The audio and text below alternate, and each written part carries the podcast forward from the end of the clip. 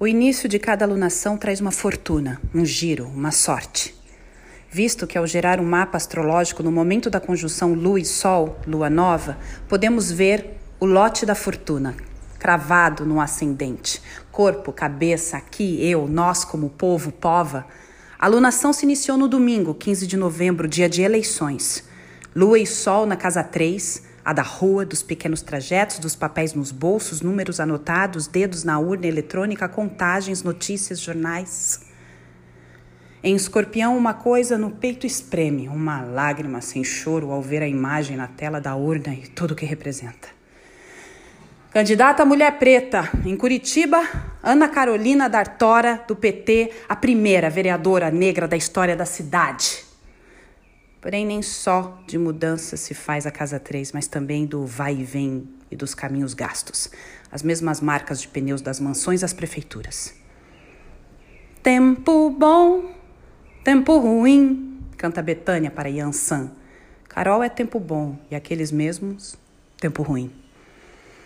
O novo ciclo se iniciou de madrugada. A lua estava em seita e júbilo, mas em escorpião não há colo nem conforto, há resistência e desafio. O signo da lunação é das águas profundas e abismais, porém o mapa evoca, de onde falo, Yansan, orixá do ar.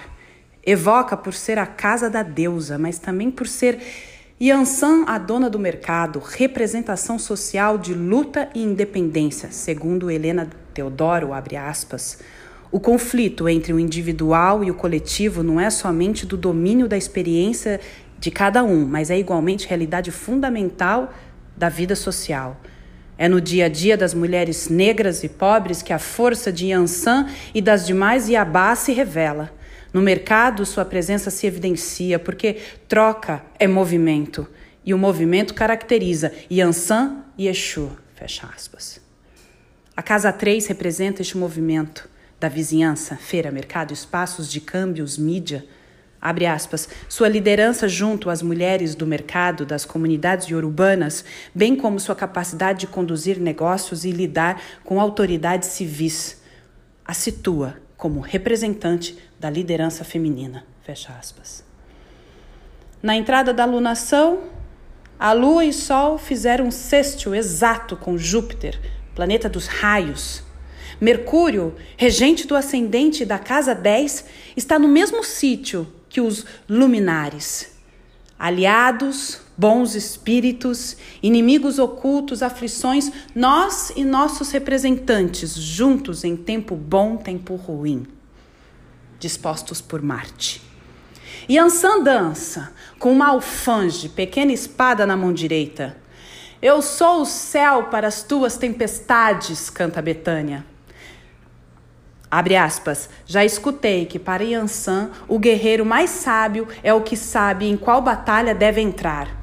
O mesmo se diz para Marte. Em domicílio, Ares, o planeta dos embates, se situa na casa 8, apontando para assuntos ocultos, legados, travessias, ritos de passagem à morte. Helena Teodoro também nos conta que Yansan tem papel importante junto aos cultos dos mortos e funerais tradicionais. Tempo bom, tempo ruim, as novas representações políticas, a passo, o passo a passo na direção da justiça é tempo bom. Do tempo ruim já estamos cientes, ou deveríamos estar. Epa, rei! Que haja força e haverá. Bom dia! O nome dela é Faituza. O livro de Helena Teodoro se chama Yansan, Rainha dos Ventos e das Tempestades. Coleção Orixás, editora Palas. Bom dia, o horóscopo de hoje, 16 de 11 de 2020, é de Faituza, na minha língua, Patrícia Saravi.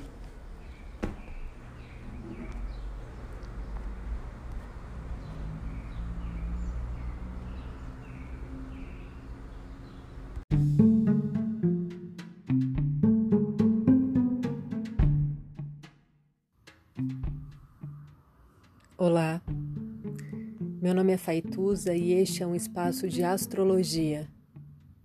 Eu trago aqui a leitura do céu do dia, horóscopos como linguagem, tradução, preparo para o que virá, crítica e alguma poesia. Horóscopo entregue ao cor, boca, língua, voz de uma convidada ou convidado especial.